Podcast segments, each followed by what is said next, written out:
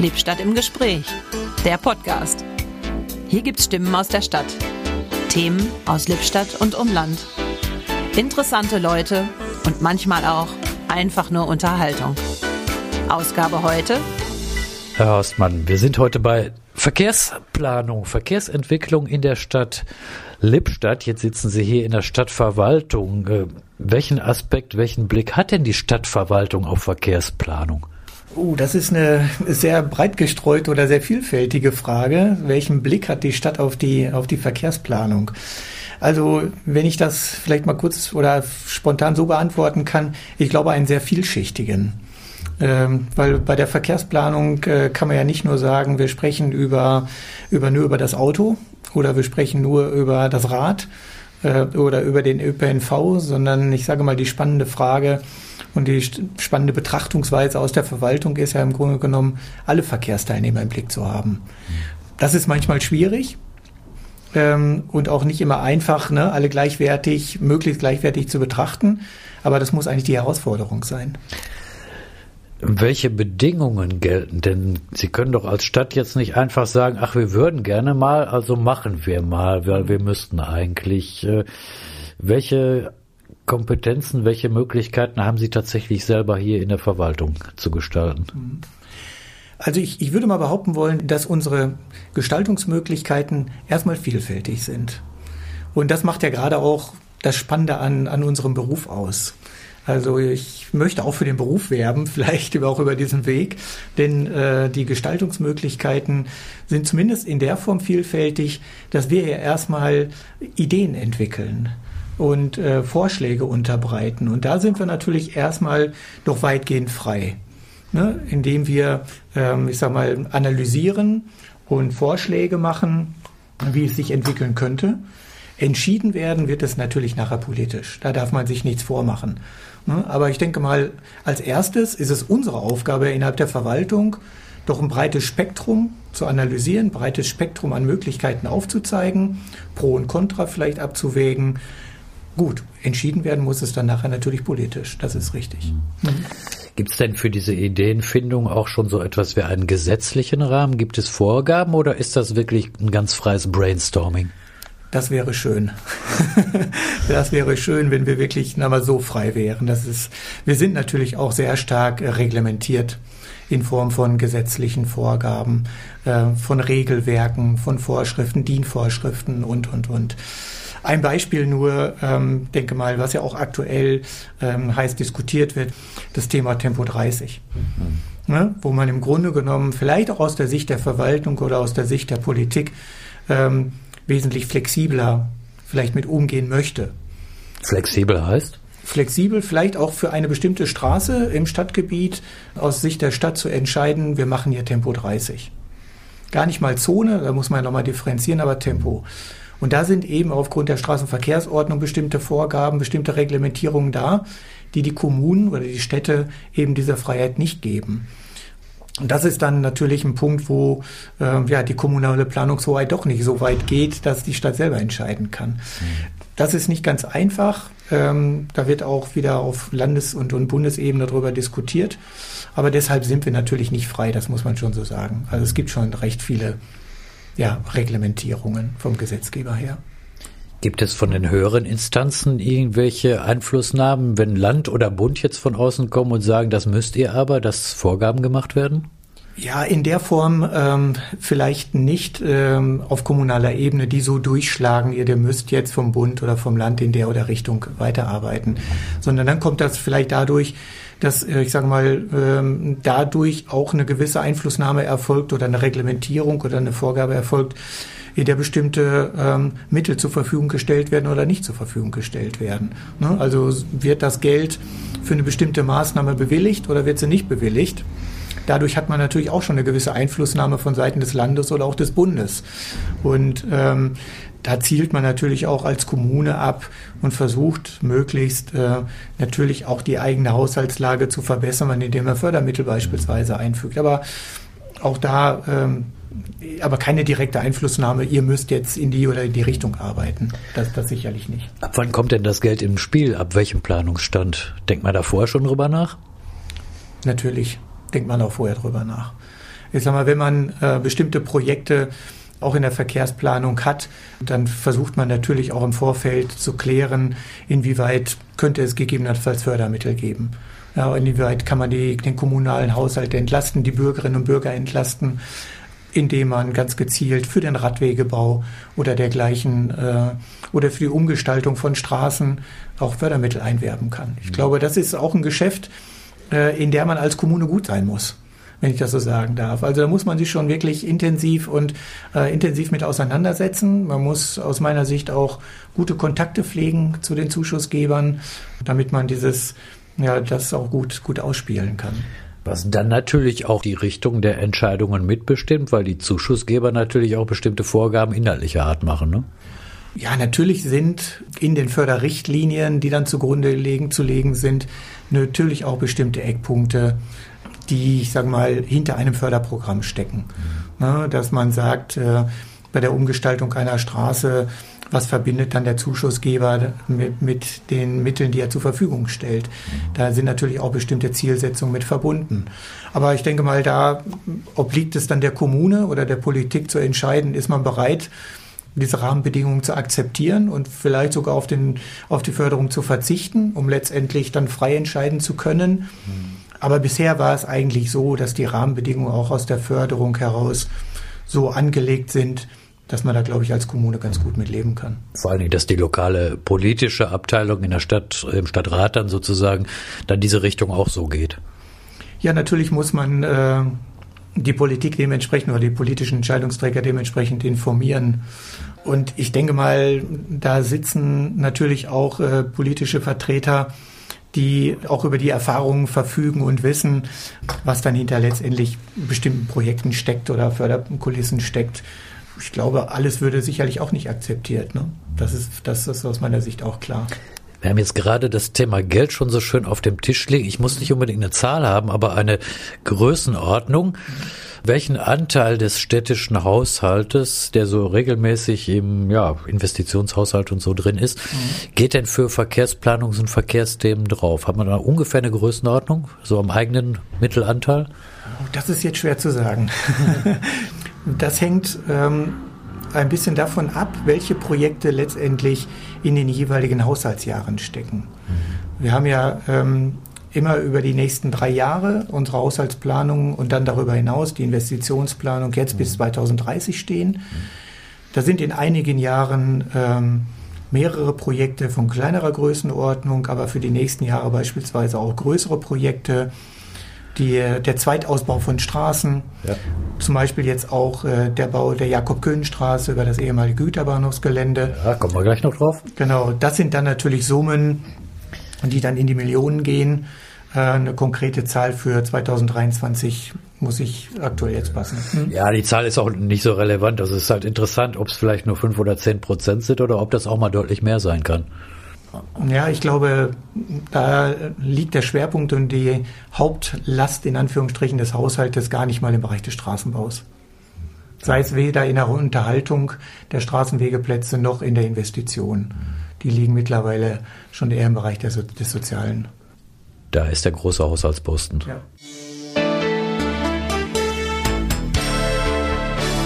Unser aktueller Werbepartner ist Raffler Textildruck, der Spezialist für einzigartige Textildrucke. Ganz egal ob T-Shirts, Hoodies, Jacken, Trikots. Bei Rafflers könnt ihr eure Textilien mit eurem ganz persönlichen Motiv bedrucken lassen. Das richtige Gefühl für Design, modernste Technik garantieren hohe Qualität. Und das Beste ist, man kann schon ab Einzelstück bestellen und eigene Klamotten mitbringen. Ob für Verein, Firma, Hofstaat oder was auch immer. Alle genaueren Infos gibt's unter www.raffler-textildruck.de oder einfach zu den Öffnungszeiten am Siechenkamp im Lippstädter Süden vorbeischauen. Gut, das haben wir jetzt mit Zuständigkeit, mit Möglichkeiten. Was kann Verwaltung? Die Politik ist letztlich in der Entscheidung das Verhältnis aus ihrer Sicht Verwaltung zur politischen Entscheidung. Wie läuft das? Wie stimmt man sich da ab? Also zum einen versuchen wir natürlich unsere Vorbereitungen auch für die Fachausschüsse ähm, sehr offen anzulegen und im Grunde genommen dann auch äh, in den Vorlagen beispielsweise den Sachverhalt sehr breit zu fächern und pro, contra Konsequenzen aufzuzeigen.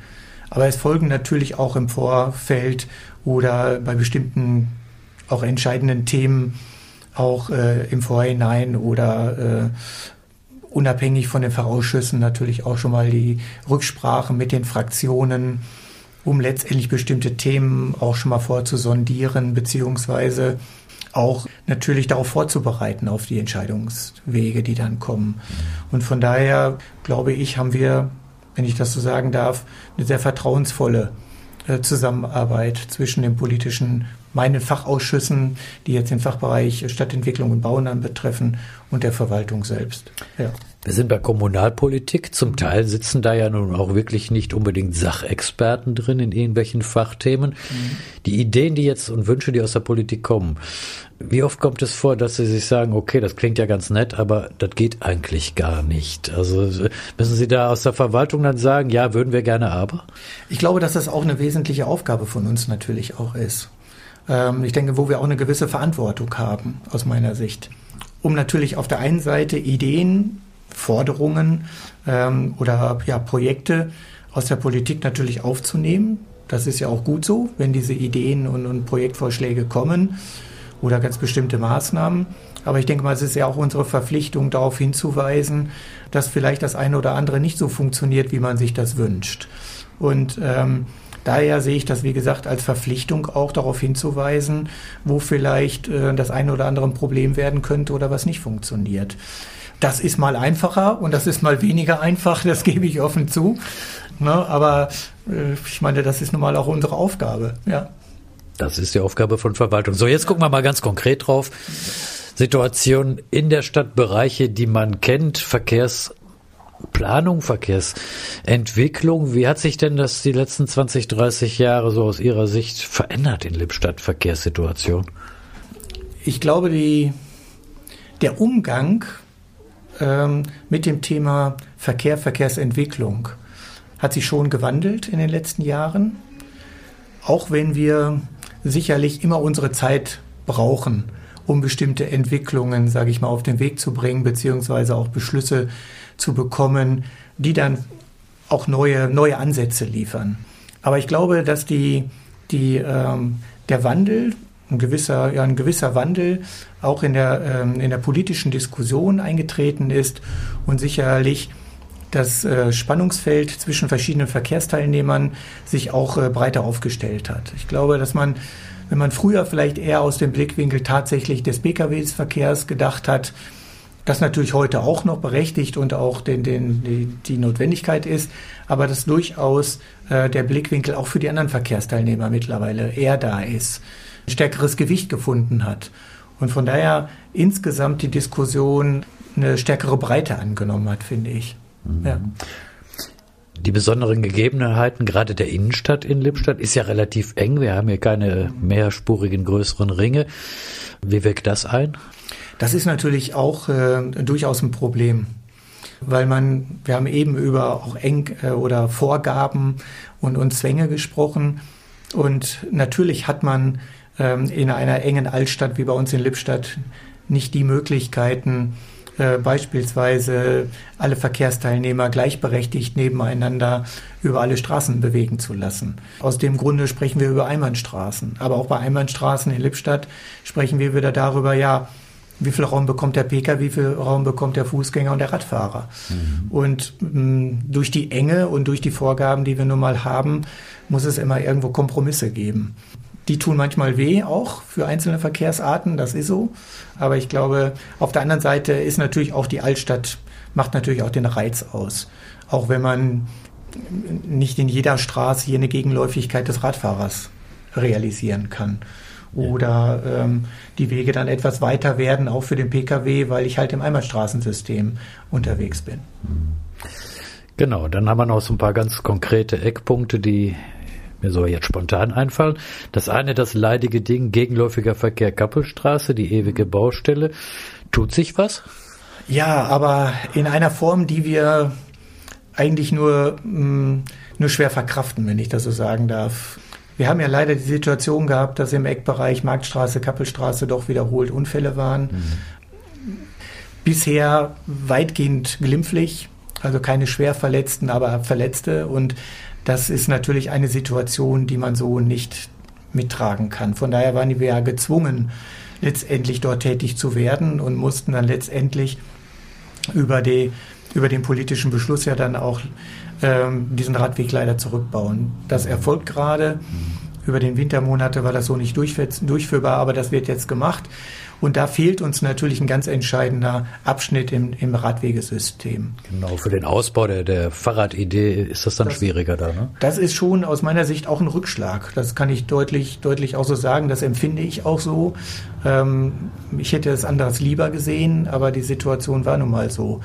Ich denke, die Herausforderung unserer Aufgabe ist es jetzt nach Alternativen zu suchen. Das heißt also nochmal ähm, in die baulichen Möglichkeiten, in Planungen einzusteigen, wie man dieses Stück Radweg möglichst von der Poststraße bis äh, zur Marktstraße doch wieder so gestalten kann, äh, dass die Radwegeverbindung wieder funktioniert und auch so funktioniert, dass wir letztendlich keine Unfälle mehr äh, befürchten müssen.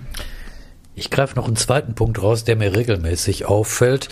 Durch die Erweiterung äh, des Gesundheitszentrums am evangelischen Krankenhaus oben ist in dem Bereich plus Supermärkte ausgeweitet unheimlich viel dazugekommen. In den letzten fünf bis sieben Jahren habe ich so das Gefühl, von einer roten Ampel, dann die Linksabbieger alle auf den Parkplatz und so weiter. Da wird es auch immer lustiger. Ich weiß nicht, wie es von der Unfallzahl ist, ob öfter was passiert, aber da staut sich, da knuddelt sich irgendwas. Wie gehen Sie mit solchen Situationen um, wenn Sie merken, oh, das wird aber komisch? Äh, kommt dann schon eine Planung frühzeitig oder guckt man erstmal, was die Polizei sagt? Ja, um Gottes Willen. äh, nein, nein, also da äh, sind ja auch die Kollegen hier aus, ähm, aus der ähm, aus der Straßenverkehrsbehörde natürlich auch sehr schnell und werden aktiv und von unserer Seite, von der Planung her, sind wir natürlich auch dran, ist uns dran gelegen, ähm, eben nicht lange, nicht so lange warten, sondern wenn Auffälligkeiten da sind, sofort zu gucken, was sind, gibt es für Möglichkeiten.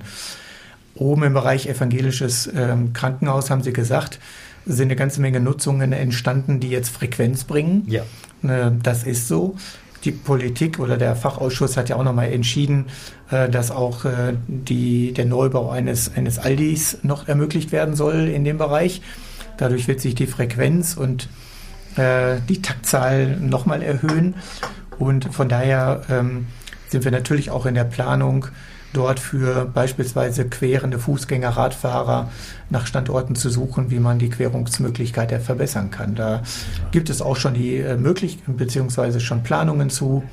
Dort haben Zählungen stattgefunden.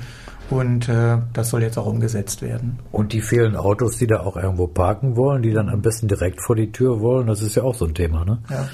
Kommen wir mal zu Baumaßnahmen. Ich, äh, jetzt zum Sommer hin läuft drei Monate Sperrung Industriegebiet am Mondschein. Mhm. Komplette Umleitung. Gleichzeitig habe ich jetzt auch wieder gelesen, äh, Verkehrsinitiative Lipperode, zu viel Verkehr, zu viel Stress. Mhm. Wie ist das mit Baumaßnahmen? Dann kommt die Bundesstraße noch dabei, dann passiert auch Richtung Lipperbruch, wenn Sie so größerflächige Baumaßnahmen haben. Wie begleitet man das am besten? Also die ähm, die Paderborner Straße jetzt hier am Mondschein, das ist ja eine Maßnahme des, des Landes. Das ist eine Landesstraße. Diese Maßnahme wird komplett auch über Straßen NRW, so nennt sich die, die Zuständigkeit, abgewickelt. Die Stadt Lippstadt wird natürlich in dem Zuge, wenn die Planung läuft, die, die Zeiten definiert werden, beteiligt, aber wird in dem Sinne nur angehört. Und äh, da haben wir dann die Möglichkeit, ich sag mal, auch Einfluss zu nehmen oder mitzusprechen. Aber äh, letztendlich sind das Entscheidungen des Landes.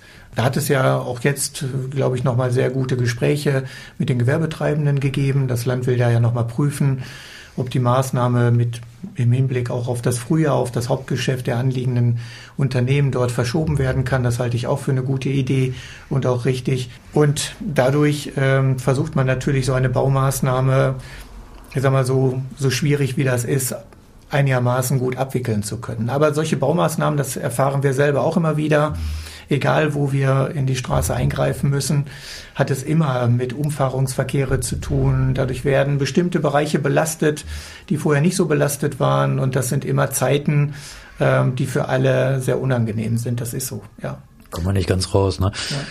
Letzter Punkt, der mir jetzt so konkret noch äh, über den Schirm geht, Der Weiterbau der Straße an der Stadthausplanung, mhm. die steht da jetzt schon ein paar Jahre. Es ist nichts passiert. Vielleicht bringen wir nochmal auf den Punkt, warum hat man angefangen und dann nicht weitergemacht? Äh, war das so im Plan? Äh, ja, man muss da schon ein bisschen differenzieren ne, zwischen dem, was, mit dem wir angefangen haben. Da meinen Sie sicherlich den Abschnitt vom Kreisverkehr vor dem Bahnhof, der ja umgebaut worden ist und dann der Abschnitt äh, mit der Unterführung Südertor. Das ist fertig, genau. Das ist fertig bis zur Bahnhofstraße. Richtig. Das war insgesamt eine Maßnahme, die im Zusammenhang war mit der Unterführung Südertor selbst. Mhm. Das war ein eigenständiger Abschnitt. Und der zweite Abschnitt ist jetzt die Verlängerung über das ehemalige Güterbahnhofsgelände. Und auch diese Planung gibt es ja schon ewig. Also ich bin schon viele Jahre bei der Stadt und solange ich bei der Stadt bin, diskutieren wir, glaube ich, über diesen Abschnitt. Hab's draußen gesehen. 2009 erste äh, Erwerb des Grundstücks und so weiter. Genau, also die, die Planung gibt es schon, schon lange und ja. auch verschiedene Nutzungen sind ja dort diskutiert worden. Ähm, jetzt sind wir aber so weit und das, damit fangen wir jetzt in den Sommerferien mit der ersten kleineren Baumaßnahme an. Ähm, dass die Trasse steht. Der Fachausschuss hat vom Grundsatz her auch dieser Planung zugestimmt. Es gibt noch einen Diskussionspunkt mit dem Kreuzungspunkt der verlängerten Kappelstraße, aber die Planung steht. Und warum sind wir jetzt dann noch nicht mit angefangen? Das liegt einfach daran, dass das gesamte Gelände des Güterbahnhofs ja aufgrund seiner ehemaligen Nutzung aufgeschüttetes Material ist. Das Gelände, das kann man sehr gut sehen im Bereich der Klosterstraße, ist ja sehr hoch aufgefüllt für diese ehemalige Nutzung. Und dieser ganze Boden muss jetzt erstmal runter. Und das wird jetzt, äh, ich denke mal, ja, ab dem Sommer bis zum Herbst erfolgen. Und dann haben wir im Grunde genommen letztendlich die Voraussetzungen, um dann mit dem Stadthausbau zu beginnen.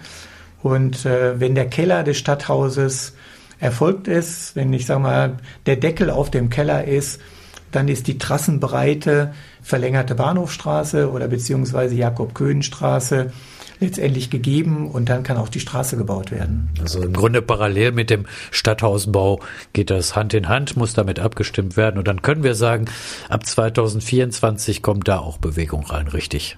Ja, das ist genau richtig. Ab 2024 auf jeden Fall. Wie gesagt, bis zum Ende des Jahres voraussichtlich die Bodenmodellierung, die, das Bodenmanagement und ab äh, Anfang 24 Stadthaus und darauf aufbauend, ich sag mal, im Korridor 24 Anfang Jakob-Köhn-Straße. Und dann reden wir irgendwann nächstes Jahr mal wieder, mal gucken, wie es dann weitergeht. Dankeschön. Sehr gerne. Vielen Dank.